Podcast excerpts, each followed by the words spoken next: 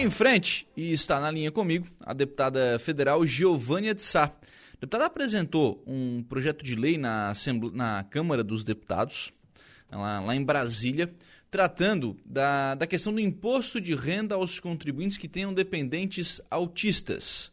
Qual é a proposta, deputada? E, e, antes de explicar até a proposta, como é que essa demanda chegou até a senhora, deputada Giovânia? Bom dia. Bom dia, né? Essa demanda, na verdade, ela chegou é, através de pais de autistas, é, onde nós estávamos no evento, numa reunião, e estávamos exatamente discutindo, né, é, que cada vez mais o número de autistas é, tem aumentado. Ah, na verdade, a detecção, né, porque antigamente até nem se detectava quem era autista, quem não era. E hoje, com a tecnologia, com a saúde avançando, é, a gente consegue, né, é, é, os pais conseguem detectar. E, e, e, e, o tratamento e as fisioterapias e tudo que exige para que um autista esteja bem, que tenha qualidade de vida, exige também recursos, investimentos. Então foi aonde surgiu a ideia de pais para a gente protocolar esse projeto que tem aí, propõe isenção no imposto de renda é, para esses contribuintes que tenham esses dependentes. Não só autistas, mas nós queremos incluir também é, a, as pessoas com deficiência física e mental, ou mental, severa ou profunda, aquelas mais avançadas. Na verdade, o que a gente propõe, e a gente protocolou esse projeto, é que é, tem um objetivo aí é, de, de, de, de, estar aí, é, é ob, o objetivo de reduzir, de deduzir no imposto de renda até aí R$ 1.903, sendo aí 22 mil no ano, ah, o contribuinte vai declarar, tem 80 mil para declarar. Então, ele tem aí uma, uma dedução de 22.847. Com base no que é isso, né? Já era um PL, o PL, uma, uma lei que existe hoje para as pessoas acima de 65 anos. Então, nós vamos incluir as famílias de autistas e as famílias daqueles que têm dependentes eh, com deficiência mental ou é, é, deficiência física. Isso com certeza é um benefício que vai trazer essas famílias até um pouquinho mais é, de, de, de, de, qualidade de vida, porque esse investimento, esse recurso, eles vão poder investir o quê? Na saúde do seu dependente. Vão poder fazer mais fisioterapias, vão fazer os tratamentos que exigem. É um benefício fiscal, mas que tem aí um impacto muito grande nessas famílias que precisam tanto do apoio do governo. É, é, verdade. Aliás, pega, por exemplo, algumas das terapias, elas nem são feitas pelo governo, né? A gente tem alguns trabalhos de associações fantásticos, né, que, que oferecem essas terapias, é, mas às vezes o cidadão tem que pagar, e aí, quer dizer, o, essa, essa dedução do imposto de renda acaba facilitando isso, né? Ah, com certeza, eles, é, é, essas famílias, no dia a dia, eles têm que fazer terapia ocupacional, natação, fisioterapia, é, tem tratamento com profissionais voltados ao autismo, é, as, as, as, crianças, né, deficientes físicos e mentais, tem a PAI faz um trabalho hoje, uhum. temos outras entidades que fazem, e, e quem muitas vezes, quem tem que arcar com esses custos é a própria família. Então, quando a gente inclui que já tem as pessoas hoje com 65 anos de idade, que tem esse benefício, essa dedução no imposto de renda, você estará beneficiando também é, é, essas crianças, esses pais que têm aí uma dificuldade, inclusive, de pagar o tratamento. Então, um olhar sensível para a saúde, principalmente essas crianças, né, meninos e meninas, jovens, adultos também, que tenham autismo e que tenham essas despesas anuais que não são poucas. Então, é uma, uma forma de amenizar o impacto nessas famílias. É, é verdade. E que, que já fazem tanto, né? É, é, é leva para terapia e às vezes tem que, tem que ter alguém em casa cuidando, enfim, já fazem tanto, né? Então tem que receber algum tipo de ajuda, é. né? Com certeza, é um benefício fiscal, né? Uhum. Mas é dado aí por razão exatamente do alto custo que tem com os cuidados da saúde do dependente. A, a ideia não é tirar nem a obrigação da declaração, deputada, é realmente oferecer a, a isenção. A, é, a dedução, né? Essa hum. dedução de 22 mil uh, anual, 22.847,76. Lembrando que isso já acontece para pessoas acima de 65 anos. Então, poderia também alcançar é, esse grupo, esse, esse segmento da sociedade, que é muito importante. Sim.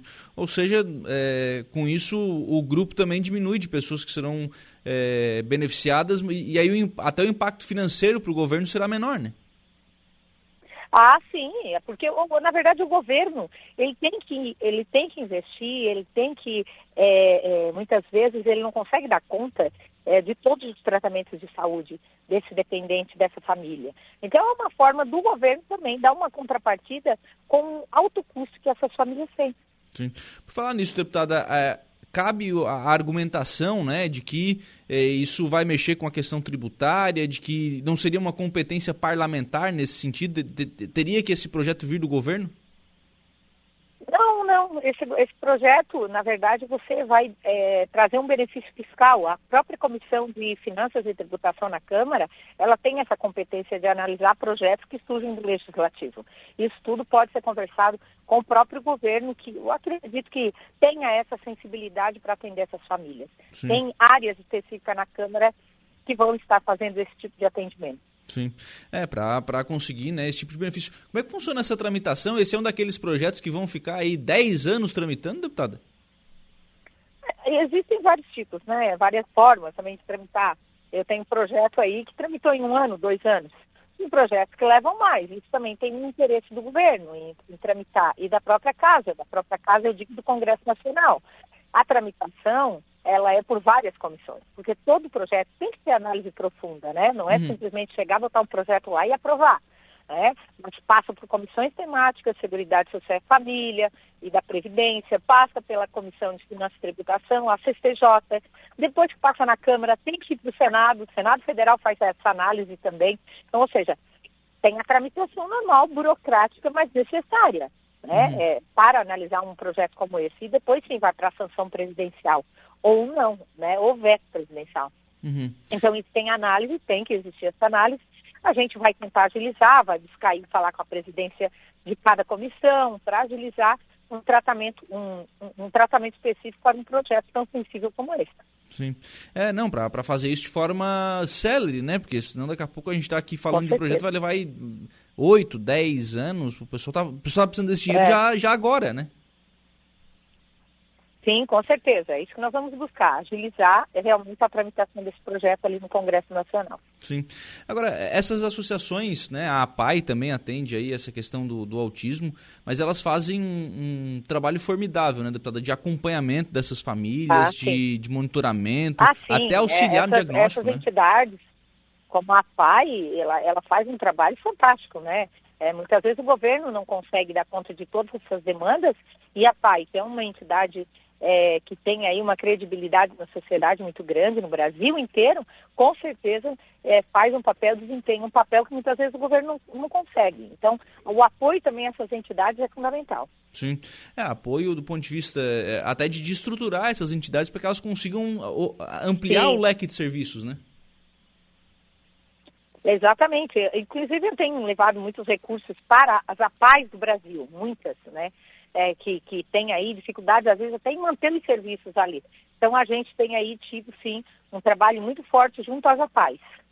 Deputada, só para a gente fechar, aproveitar a sua participação é, também aqui no, no, programa, sei que a senhora esteve aqui na sexta edição da, da Agrimeleiro, aqui no, no final de semana, e que achou da festa, deputada? Isso, foi, um, foi fantástico, estivemos com lideranças ali, o Rosildo Bordignon, nossos vereadores, visitamos a feira, visitamos o potencial que tem o agronegócio no Meleiro, mas toda a região aí do Grande Vale do Araranguá. E a gente sempre acompanha todas as cidades, estamos presentes sempre. Amanhã, inclusive, estarei aí na região. É, conversando com as nossas lideranças, e foi realmente é, um, o Agri Meleiro foi aí uma grande forma de mostrar o grande potencial que Meleiro tem na agricultura também. É, qual o roteiro aqui pela região, deputado? Não, nós estaremos ali na região de Santa Rosa, Santa Rosa, Balneário da Ivota, conversando com, com as nossas lideranças.